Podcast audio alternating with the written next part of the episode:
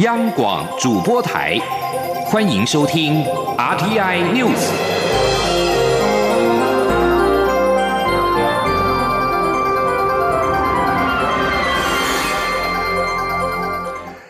各位好，欢迎收听这节央广主播台提供给您的 RTI News，我是陈子华。就在美国德州边界大城埃尔帕索的一家沃尔玛卖场，在三号发生了大规模的枪击案，造成有二十个人死亡以及二十六个人受伤的事件之后，美国俄亥俄州的警方在今天表示，在俄州戴顿市在今天也发生了枪击案，造成包括枪手在内十个人死亡。而根据了解，这起枪击案是发生在当地四号的凌晨。有目击者表示，一名手持自动步枪的男子在一家主题酒吧内扫射。而至于在三号所发生的德州枪击案，德州州长艾伯顿在记者会上表示，这是德州史上最伤亡惨重的一天之一。同时，美国总统川普除了谴责埃尔玛商场发生的大规模枪击案件之外，并且表示没有任何理由可以杀害无辜的人民。而在此同时，当局正在确定这是一场仇恨犯罪，或者是国内恐怖主义的行径。另外，就在数天之前，加州的吉尔罗伊大蒜节在上个月的二十八号也发生了枪击案。十九岁的男子勒根持枪扫射包括一名六岁孩童等三个人之后，遭到了警方的击毙。民进党主席卓荣泰在三号表示，不管台湾派、中华民国派。中华民国台湾派在壮大和守护大台湾这条路上，一个都不能少，将以最真诚、最柔软、最宽广的心形成抗中保台大联盟。而立法院副院长蔡其昌在今天受访的时候表示，这个阶段对台湾来讲，明年选举不只是总统跟立委的选举，更重要的是台湾主权跟中华民国的保卫战，因为对岸中国虎视眈眈。蔡其昌并且表示，民进党党中央应紧速将理念相同力量整合起来，不宜内耗，也没有空在等待，将力量集中发挥最大的战力，让捍卫中华民国主权、保卫台湾民主自由生活方式的蔡英文总统可以当选。而立法院的席次要极大化，不然的话，如果互相的抵消，立法院的席次变少，在未来很多好的法案或者是改革，很担心会再翻盘。另外，国民党总统参选韩国瑜在昨天启动了下乡之旅，而动向备受关注的红海创办人郭台铭，在昨天上午也会见了坚持参选到底的前立法院长王金平。但是，郭台铭办公室在昨天晚上也证实了，郭台铭和台北市长柯文哲有短暂的通电话。至于柯文哲是不是会跟韩国瑜会面，红海创办人。郭台铭幕僚永林基金会的执行长林若彤在今天表示，会有郭韩会，但是很多事情需要时机、方式以及要有个过程。此外，有媒体报道指出，郭台铭不加入台湾民众党，规划以无党籍的身份参选总统。刘若彤表示，目前没有规划参选，也没有入党的事情，纯属媒体的臆测。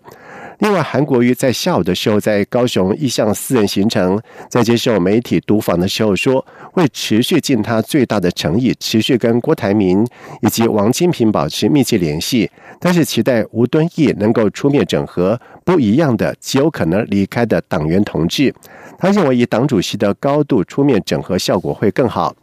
而郭台铭在三号跟王金平的郭王会令外界相当的好奇，而政坛上也传出了。郭王两人如果结盟，台北市长柯文哲将会是铁三角。而对此，柯文哲也在今天受访的时候表示，以赛局理论，两极还是比较稳定的结构。他说：“我相信这一场选举之后，台湾的政治版图一定会一定会改组嘛，哈。那当然，中国历史上你知道哈，那种《三国演义》的只有那一次，你知道所以他讲。”纯粹从数学的模型来讲，你知道，三角不是稳定的结构，不是。我说这种三角版图，因为就就赛局理论来讲，两极还是比较比较比较稳定的结构。啊，所以老实讲，台湾今天会走到这个局面哦，真的很多很多当事人，也许每天晚上睡觉前要自我反省，真的怎么会走到今天这个局面呢？而至于是否会邀请郭台铭入党，柯文哲表示，他不会去邀请人家一定要参加什么党，好。况且他号召成立的党党纲跟党章都还没有写好，他也表示未来即使阻挡，也不会像现在民进党跟国民党一样，会用最便宜的方式去运作。如果这个模式可以成功，台湾政治才有改善的可能性。台湾高铁在榆林段的附近地层下陷问题是令人担忧，有学界就推断可能和农地用水管制不落实有关。农委会在近期也启动了计划，鼓励种植稻米的农民转做节水作物高粱。农委会台南区农业改良场在近期也成功育成了台南七号以及台南八号两款新高粱的品种，可以大量减少地下水的抽用。如果农民种植的意愿高，在未来高铁玉林段旁的农田的景色也将会有大幅度的改变。记者陈林信宏的报道。台湾高铁云林段附近一直存在地层下陷的问题，前内政部长李宏源指出，主要是抽用地下水所造成。尽管云林县农业用水减量，但仍有段距离。目前改变耕种和灌溉方式是关键。农委会台南区农业改良场经过九年的努力，近期育成酿酒用高粱新品种台南七号、台南八号，生育全期可不灌溉且不喷药，大量减少地下水抽用。胡子分厂长游天荣说：“高粱它是一个非常耐旱的，它的水的需求量，整个生长过程当中大概是水稻的百分之二十而已。以台湾的这个气候环境来讲，在稻田区它的土壤是比较黏质的土壤，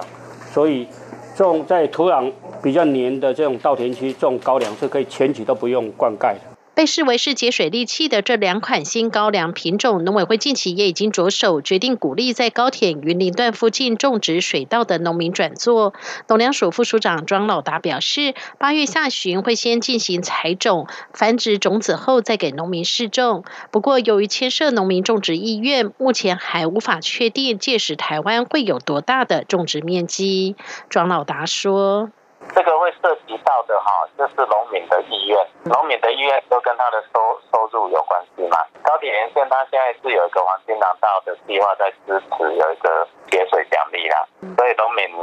意愿应该会稍微高一点。高粱栽培一直以来都是以金门地区为主，台湾本岛只是零星栽培，不具有商业规模。根据农业统计年报显示，二零一七年、二零一八年高粱栽培面积各一千九百六十九公顷，一千三百四十八公顷，金门地区约占百分之九十七以上。农改厂也表示，如果金门酒厂和台湾烟酒公司愿意大量收购，就能提高农民种植的意愿。评估如果一年能够种植五百到一千公顷，对于高铁两侧地层下陷问题改善，就能有很大的注意。